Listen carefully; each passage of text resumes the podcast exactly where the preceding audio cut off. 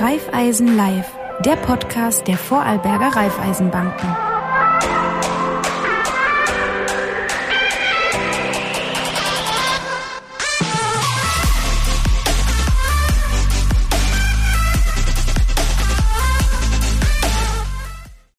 Herzlich willkommen bei Raiffeisen Live. Heute geht es natürlich wieder ums Geld und eines der allerwichtigsten Dinge, die Sicherheit dahinter. Ich freue mich sehr, dass wir zwei, diesmal zwei Gäste im Studio haben, ähm, sehr hochkarätig besetzt. Einmal der Roman Bonatisch, der IT-Leiter der Raiffeisen Landesbank in Vorarlberg. Herzlich willkommen. Und freut uns auch sehr Chefinspektor Harald Longi vom Landeskriminalamt Vorarlberg. Hallo. Schön, dass ihr da seid, ihr zwei. Ähm, sehr, sehr spannendes Thema geht, wir reden immer ums Geld hier in, in dieser Sendung. Heute geht es ums Geld und aber die Sicherheit dahinter, was ja von zunehmendem Mobile Banking und, und, sonstigen Geschichten immer wichtiger wird, auch für die Konsumenten, nicht nur für die Bank selber, ähm, sondern natürlich für die Kunden selber. Wir werden heute ein bisschen über das Thema Phishing reden. Ich glaube, das kennt mittlerweile jeder. Also diese Phishing-Mails, wo dann immer wieder äh, aufpoppen, bis hin zum Enkeltrick, ähm, ist ganz wichtig, weil geht schon wirklich darum, wie geht man damit um, wie kann sowas passieren, bis zu dem Punkt, wie verhält man sich, wenn denn wirklich, wenn man die, die Angst hat, es ist was passiert oder tatsächlich was passiert ist. Ähm, darum soll es in unserer heutigen Sendung gehen. Für alle, die uns per Podcast zuhören, ähm, herzlich willkommen und viel Spaß beim Joggen, Autofahren oder im Bus. Gehen wir mal zum, zum ersten Thema, lieber Harald, wenn ich mit dir anfangen darf. Ähm, was sind denn so die neuesten Maschen? Was sind denn so die Themen, wo der Betrug momentan umgeht, wenn es ums Thema Geld geht? Was seht ihr da momentan? Also aktuell beschäftigen, uns die falschen Polizisten, die doch sehr, sehr stark auftreten.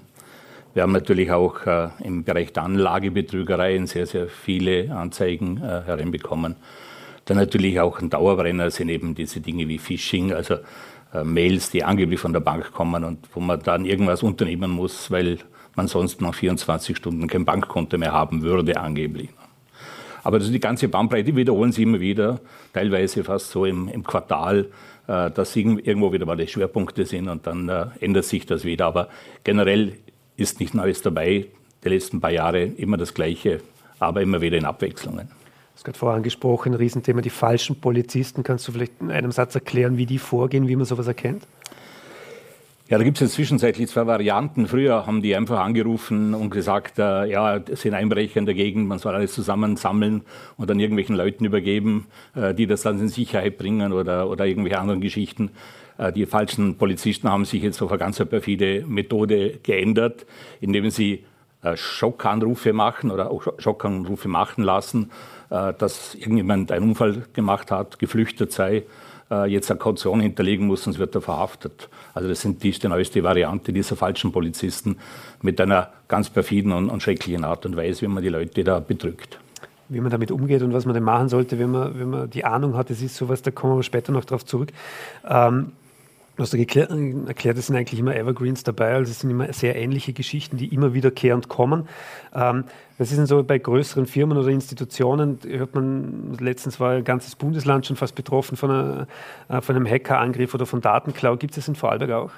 Ja, wir hatten natürlich Fälle auch in Vorarlberg, also diese Verschlüsselungstrojaner, eine ganz äh, schwierige Geschichte, weil ja Firmen große Infrastrukturen haben, teilweise über Kontinente hinweg teilweise auch äh, Zusammenschlüsse von verschiedenen Firmen, wo verschiedene äh, Infrastruktur dann zusammengeschlossen wird mit verschiedenen Sicherheitsstandards.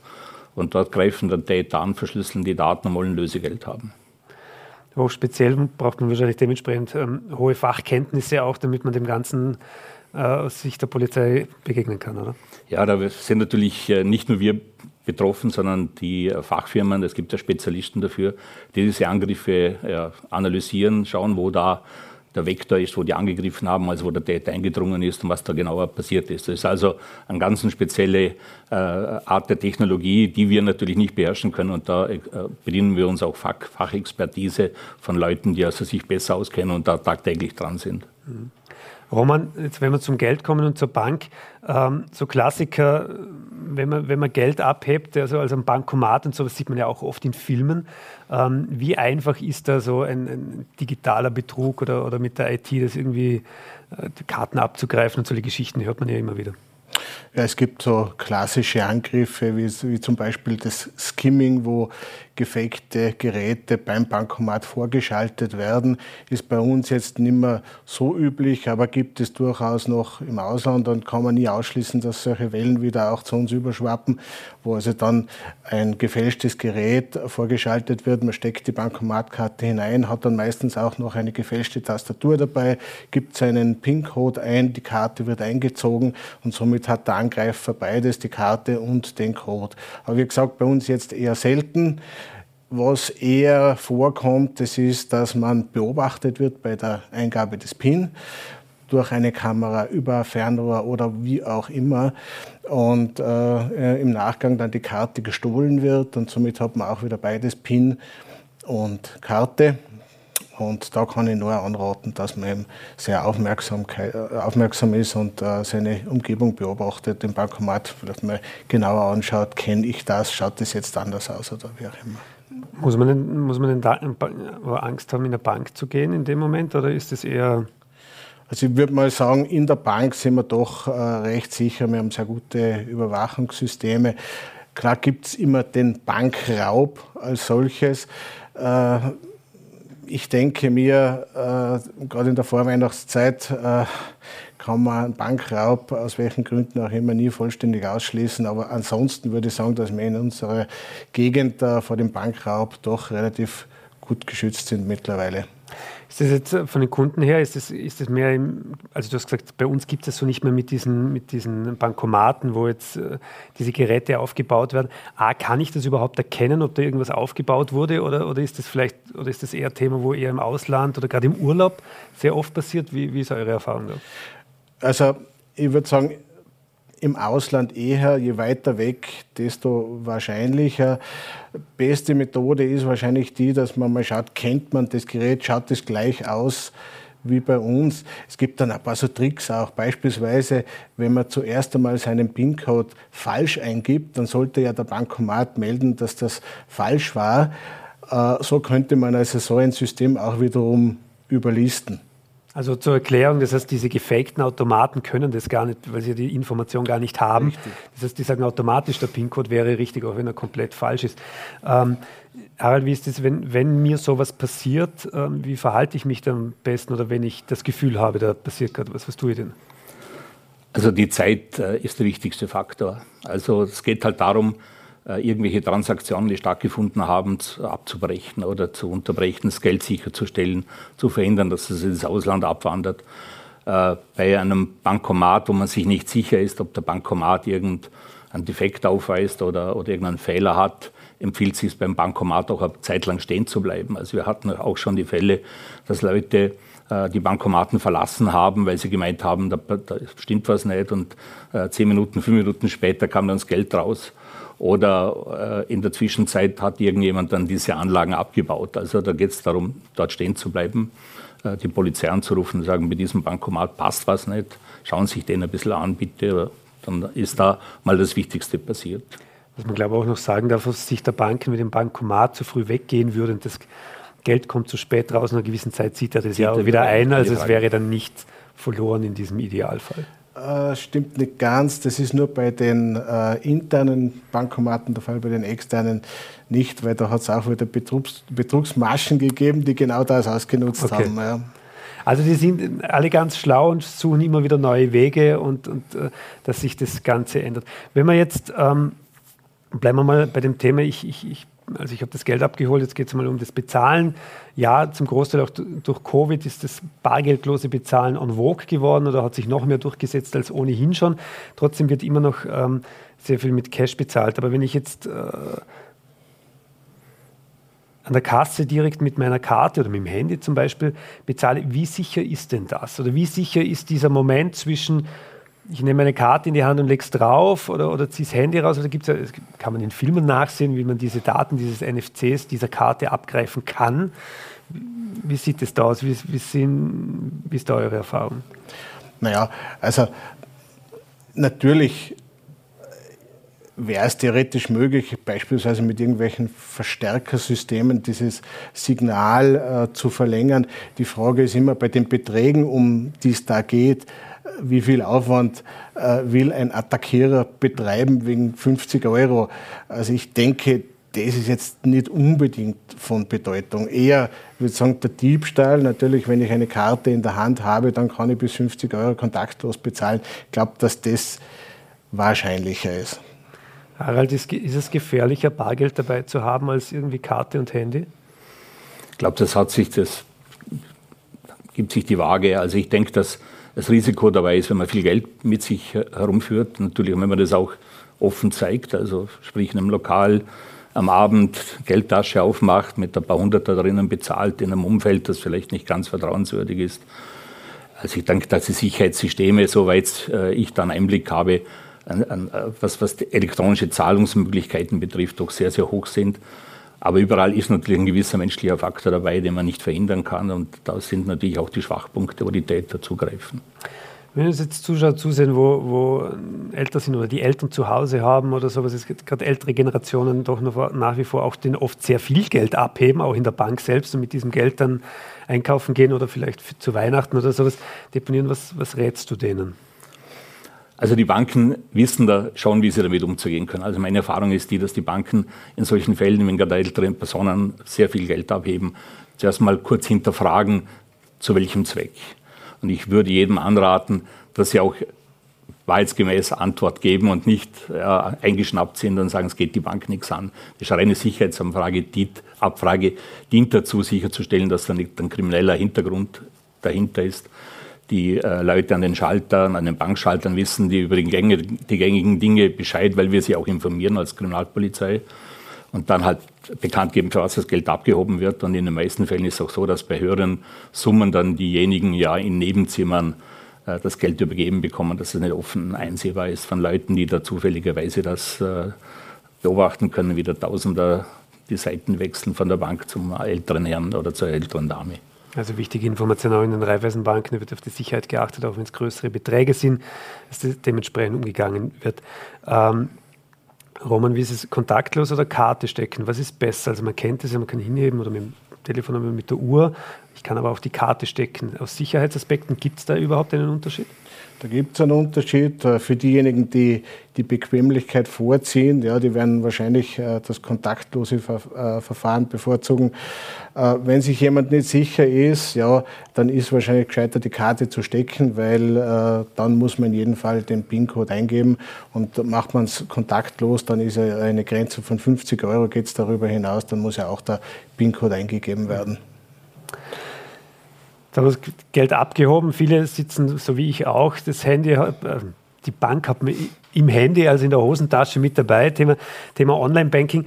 Ähm, lieber Harald, ist Online-Banking grundlegend sicherer als normale Bank oder ist Online-Banking überhaupt sicher? Gibt es ja immer solche Mythen rundherum? Also generell muss man schon sagen, dass jede Bank natürlich bemüht ist, ein ganz sicheres Online-Banking zur Verfügung zu stellen.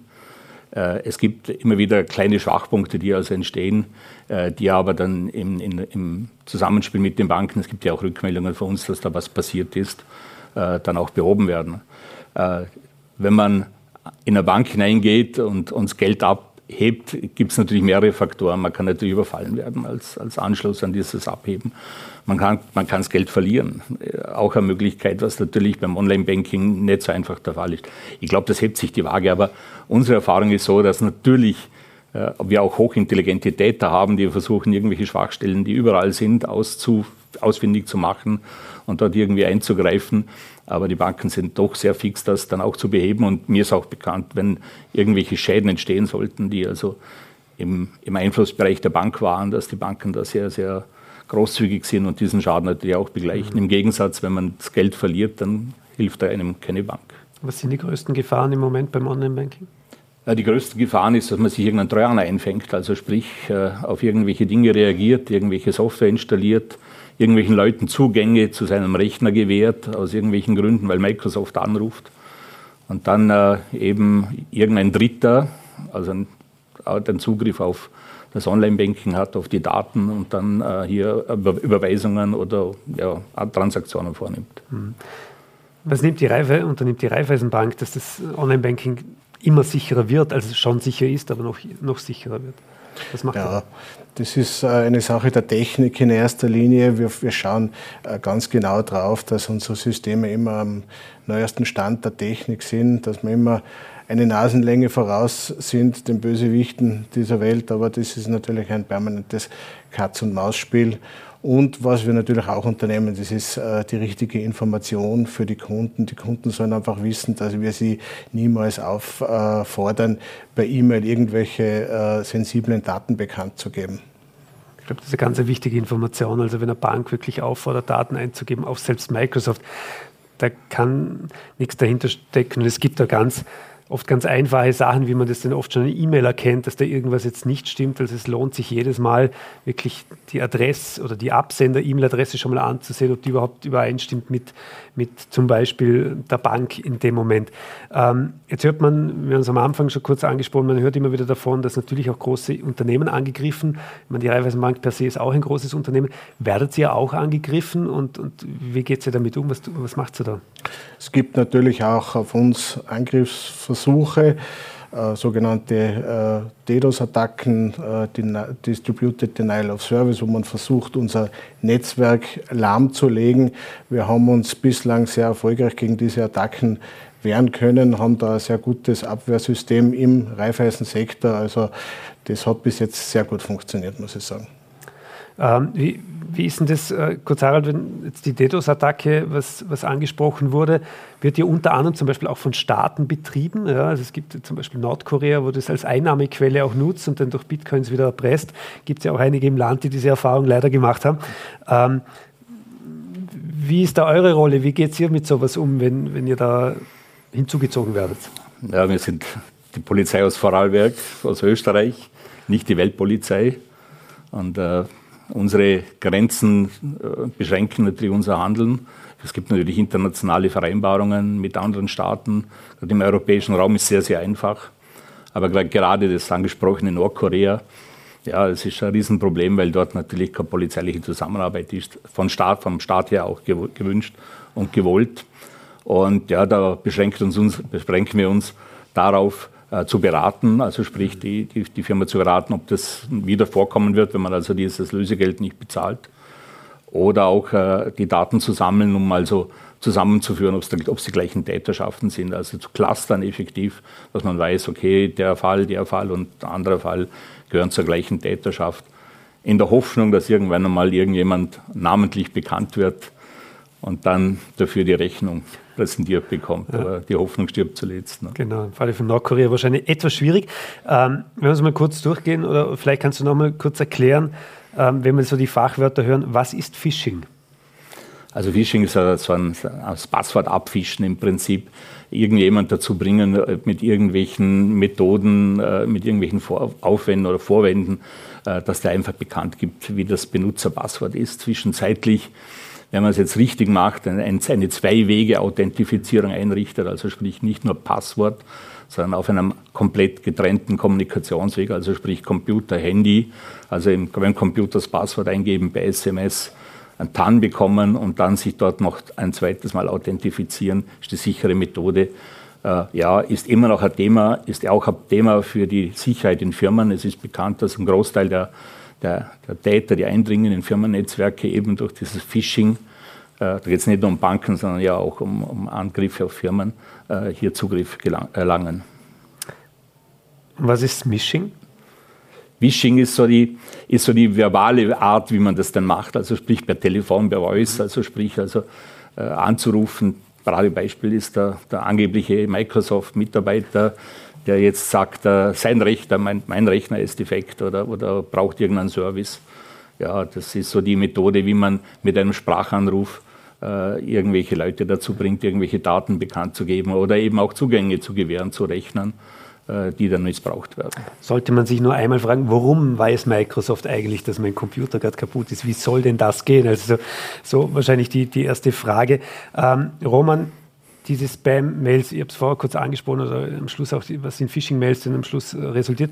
Ähm, wie, kannst du in einem Satz erklären, wie das unsere Zuhörer, Zuseher wirklich erkennen können? Auf was sollte man achten?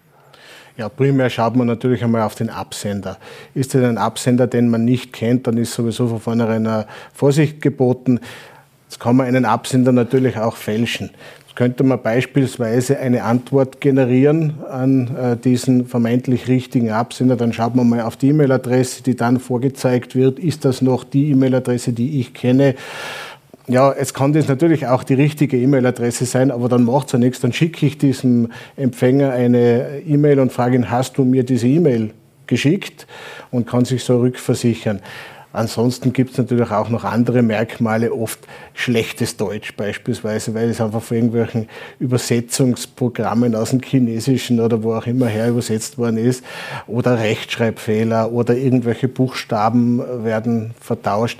Typisch ist auch, dass irgendwelche klickbaren Inhalte enthalten sind. Da muss man immer sofort ein wenig aufmerksam sein. Ähm, sind ja oft Links drin, also ja. diese oft blau unterlegt mit mit, oder unterstrichen. Wie kann man, kann man die nachprüfen, ob die stimmen? Weil sehr oft kein Link, sondern es ist einfach mhm. Wort blau unterstrichen und man hat gelernt, das ist ein Link, da kann man draufklicken. Mhm. Was, was sollte man da? Also generell, ich persönlich folge solchen Links nicht.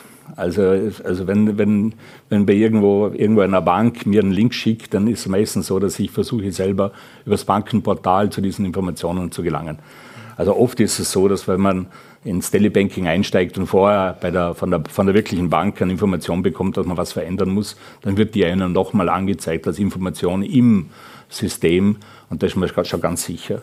Und wenn man sich wirklich unsicher ist, dann ruft man einen Bankberater an und fragt, wollt ihr was von mir, gibt es irgendwas?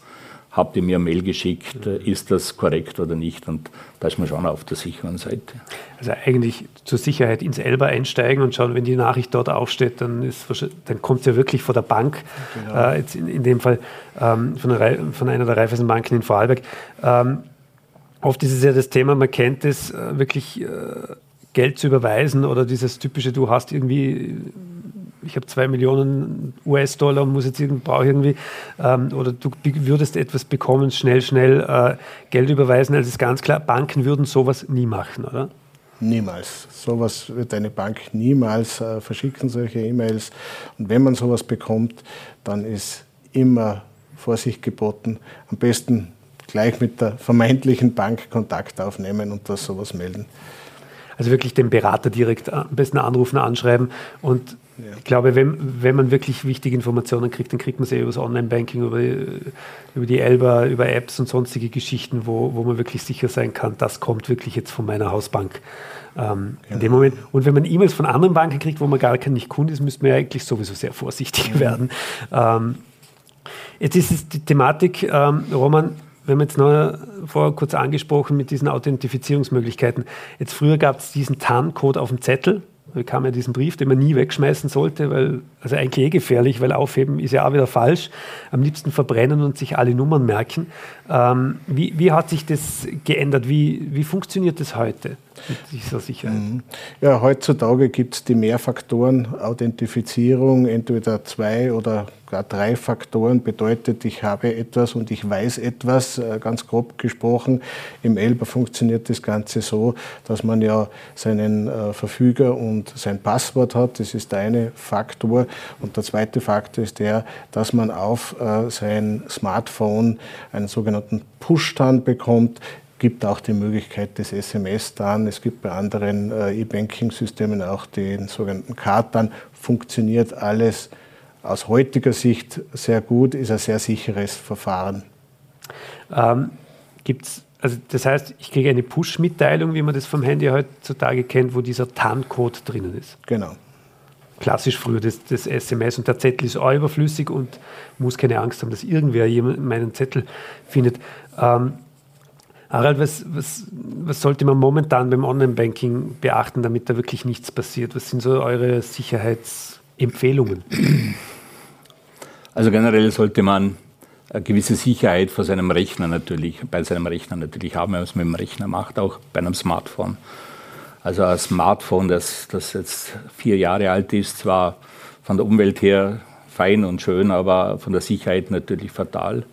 Äh, weil da natürlich keine Updates mehr eingespielt werden. Genauso, wenn man noch ein Windows 7 System oder Windows XP System verwendet und meint, man könnte damit noch irgendwas äh, an, an, an, Sicherheit damit machen. Also das, das ist nicht der Fall.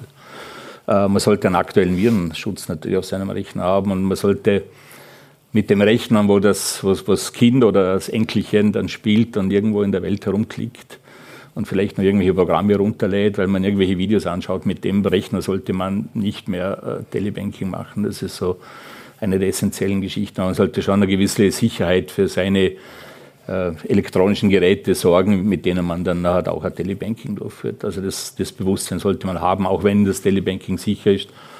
Aber man sollte sich hier nicht möglicherweise irgendein, ein, ein, ein, eine Tür öffnen, wo ein Täter dann möglicherweise mhm. mitschaut. Roman, es gibt ja auch immer dieses Gerücht, iOS, also iPhones gegen Android-Handy, zum Beispiel Samsung oder ähm, sonstige asiatische Marken, dass Android-Phones sicherheitstechnisch wesentlich unsicherer sind als, als zum Beispiel Apple-Geräte. Stimmt das wirklich aus eurer Sicht oder sagst du, na, wichtig ist einfach, dass die App, der Elba, immer die aktuellste ist? Natürlich, äh, die Aktualität vom System ist das Entscheidende. Ähm, ich könnte jetzt nicht pro Contra Android oder pro Contra Apple sprechen. Apple ist eine ganz eigene Welt, die vielleicht nicht ganz so offen ist wie Android. Also entsteht vielleicht manchmal der Eindruck, das sei sicherer. Ich würde mal sagen, ähm, auch das ist angreifbar und je schlechter gewartet, desto leichter angreifbar, egal ob das jetzt Android oder Apple ist. Im schlimmsten Falle, es passiert was. Ja.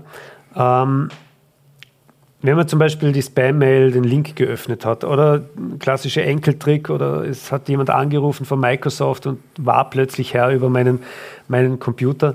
Was muss, kann, soll ich tun? Also nicht abwarten, bis das Geld weg ist. Also, also wirklich, da, da ist, ich habe schon mal gesagt, der Faktor Zeit ist das Wichtigste.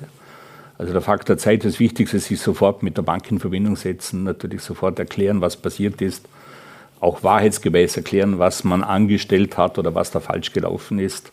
Äh, wichtig ist auch, die Polizei zu verständigen, weil wir haben äh, auch die Möglichkeit, im internationalen Bereich äh, tätig zu werden, auch äh, wenn es im europäischen Bereich ist. Und es ist ja oft so, dass Gelder auf andere europäische oder österreichischen Konten abfließt, dass man das dann sperrt, dass man dann hier polizeilich auch äh, sagt, da geht es um, möglicherweise um eine Geldwäsche, da sind die Banken sehr hellhörig. Und da wird auch gern oder sofort äh, werden da Geldflüsse unterbrochen. Ähm, ist es denn oft so, weil du sagst, man sollte sich melden und wahrheitsgemäß sagen, was man denn eigentlich reingefallen ist, oder vermeintlich reingefallen ist, dass es viele Leute gibt, die sich da nicht trauen zuzugeben, dass sie vielleicht auf seinen im Nachhinein immer ganz klaren Trick reingefallen sind? Also wir haben immer bei den, bei den älteren Leuten die Erfahrung gemacht, dass sie sich ein bisschen schämen, dass sie da irgendwann Fehler gemacht haben und dann irgendwann einmal beiläufig einen Tag später, zwei Tage später dann irgendwelchen Kindern, Enkeln erklären, was da passiert ist. Und dann ist es meistens dann zu spät. Also da geht es wirklich darum, dass man sofort agiert und auch äh, versucht, äh, auch sofort irgendwelche Maßnahmen zu setzen. Mhm. Und ja, wenn es am Wochenende ist, ja, dann kann man es natürlich bei der Polizei machen. Wir sind 24-7 erreichbar. Äh, es gibt auch Hotlines bei den Banken, wenn man also Karten verliert oder andere Dinge mehr. Also da gibt es schon, Hotlines, aber ansonsten sofort wie möglich oder so schnell wie möglich diesen Geldfluss unterbinden, damit der, das Geld nicht abfließt. Und das ist auch eine andere Taktik, die wir da verfolgen. Da geht es nicht primär darum, den Täter zu finden, sondern es geht primär darum, den Schaden zu minimieren. Also es nützt uns nichts, wenn wir wissen, wie der Täter heißt, der irgendwo in Indien wohnt oder irgendwo in, in Nigeria wohnt, äh, aber 40.000 Euro sind weg. Mhm. Sondern geht es darum, dass die 40.000 Euro da bleiben, der Schaden nicht entsteht und dann hoffen, dass wir dann irgendwann wissen, wie der Täter heißt, aber das bringt uns in beiden Fällen nicht weiter. Das heißt aber auch für Zuseherinnen und Zuseher nicht, also nicht Angst davor zu haben, zur Polizei oder natürlich auch zur Bank, aber jetzt gerade in so einem Fall, ein Enkeltrick oder so eine Geschichte, gleich direkt zur Polizei zu gehen. Die nehmen das sehr ernst und die verfolgen das natürlich und das ja. ist, ist kein Kavaliersdelikt. Meine, meinen Kollegen ist auch bewusst, dass es also eine Sache der Geschwindigkeit ist, also dass da Eile geboten ist. Ähm, Roman, wenn man jetzt die, die Kreditkarte zum Beispiel verliert oder abhanden kommt, ob es jetzt gestohlen ist oder ich sie verleckt habe, ist, ist, ähm, ist wahrscheinlich oft eine Geschichte, wie man sich erinnern kann. Ähm, wie geht man da am besten vor? Was, was soll man da machen? Ja, bei der Bankomatkarte gibt es eine Sperrhotline, die ist auch auf allen Bankomatkarten angezeigt. Sofort anrufen, die Sperre, die geht innerhalb von Minuten. Und auch bei den Kreditkarten ist es so, dass es da äh, eine Sperrhotline gibt. Und da ruft man am besten direkt dort an. Ist im Internet alles zu finden, das geht dann alles ratzfatz eben gerade die, die, Frage, wenn ich sie verloren habe, kann ich die Nummer leider nicht mehr ablesen. Oder direkt einfach in die nächste Filiale gleich rein und sagen, du, meine Karte ist weg. Wenn es eine offene Filiale in der Nähe gibt, natürlich, ja. das ist auch eine Möglichkeit. Sonst auf den Bankomatkarten steckt, glaube ich, auch immer eine Hotline-Nummer, könnte man wahrscheinlich auch anrufen, oder? Genau, nur wenn man es halt verloren hat, dann nutzt dann das nichts. Es gibt da oft uh, bei den Kreditkarten eine zweite Karte, so eine Notfallkarte, wo diese Nummern dann auch draufstehen. Die sollte man sich vielleicht an einem anderen Platz uh, aufbewahren, als man die Kreditkarte aufbewahrt hat. Was ist jetzt, wenn man, wenn man Opfer einer kriminellen Machenschaft ist aus Sicht der Banken? Ähm, wie kriege krieg ich mein Geld zurück oder, oder ist das denn eher ein Versicherungsfall oder, oder wie kann man sich das vorstellen? Nein, es gibt da keinen Standardmechanismus. Wichtigste ist, dass man rasch reagiert, dass man äh, versucht natürlich die äh, Zahlungsströme so schnell wie möglich zu stoppen. Man kann nicht pauschal sagen, wie die Bank in so einer Situation reagiert. Das hängt auch immer ein bisschen davon ab, wie sich der Kunde verhalten hat. Wenn jetzt der Kunde seinen PIN-Code auf die Karte draufschreibt, dann wird das anders sein, als wenn ein Kunde von jemandem ausspioniert wurde. Das muss, muss man immer im Einzelfall betrachten. Wie sicher ist abschließend noch, wie sicher ist Vorarlberg? Wie oft kommen solche Fälle in Vorarlberg vor? Das kann, glaube ich, eher der Harald beantworten. Also wir sind schon ein sicheres Ländle, also das würde ich schon behaupten. Also ich glaube glaub auch so, dass wir, dass wir, obwohl wir äh, mit Nachrichten aus der ganzen Welt äh, beaufschlagt werden und immer das Gefühl haben, dass all die Welt schlimmer geworden ist, äh, zeigt die Kriminalstatistik in eine ganz andere Richtung. Es, es, wird also sicherer. Na klar sind diese ganzen Cybercrime-Delikte werden natürlich mehr werden. Im Gegenzug äh, werden die Raubüberfälle weniger, die Einbruchsdiebstähle weniger. Ja, es wird, äh, es wird sich irgendwie die Waage erhalten, aber wir sind ein relativ sicheres Land. Wir haben einen relativ hohen technischen Standard. Äh, was auch das äh, Banking betrifft, auch das Bankensystem. Wir stehen in einem ständigen Kontakt mit den Banken. Es gibt also Meetings, wo man sich austauscht. Also ich glaube, dass wir in einem sehr sicheren Land leben. Ganz, ganz meine Rede. Also wir sind ein sehr, nicht nur ein schönes, auch ein sehr sicheres Land. Super. Lieber Roman, lieber Harald, vielen Dank fürs Kommen. Vielen Dank für die spannenden Einblicke, vor allem aus Sicht ähm, des, des äh, vom Landeskriminalamt, was man ja auch nicht immer mitkriegt, ähm, wie, das, wie das im Hintergrund dann funktioniert und sich gut zu wissen, dass wir wirklich äh, sichere Infrastruktur haben in dem Moment, aber auch dementsprechend die, die Fachleute, die sich auskennen und helfen, wenn es dann halt doch passiert, ähm, wo man nicht immer davon gefeilt ist. Wichtig ist wirklich, wenn einem was auffällt, ähm, dementsprechend zur Polizei oder direkt zur Bank zu gehen, also wenn die Kreditkarte verloren geht oder gestohlen wird, sofort sperren zu lassen oder wenn man den, den Verdacht hat, irgendwo auf einen Betrug einzufallen, ähm, sich direkt an die Polizei zu wenden. Die nehmen sich dem sehr ernst voll an. Es geht, äh, wie wir gehört haben, um Geschwindigkeit. Wenn es Fragen gibt rund um das Thema auch Sicherheit zu Ihrem eigenen Bankkonto oder wenn Sie sich generell darüber informieren will, einfach in die nächste Raiffeisen-Bankfiliale äh, gehen. Da helfen Ihnen die Kolleginnen und Kollegen sehr gerne. Euch nochmal vielen Dank fürs Kommen. Äh, Ihnen, liebe Zuseher, Zuseherinnen, liebe Hörerinnen und liebe Hörer beim Podcast. Ich hoffe, es war spannend und wir sehen uns bei der nächsten Ausgabe von Raiffeisen Live.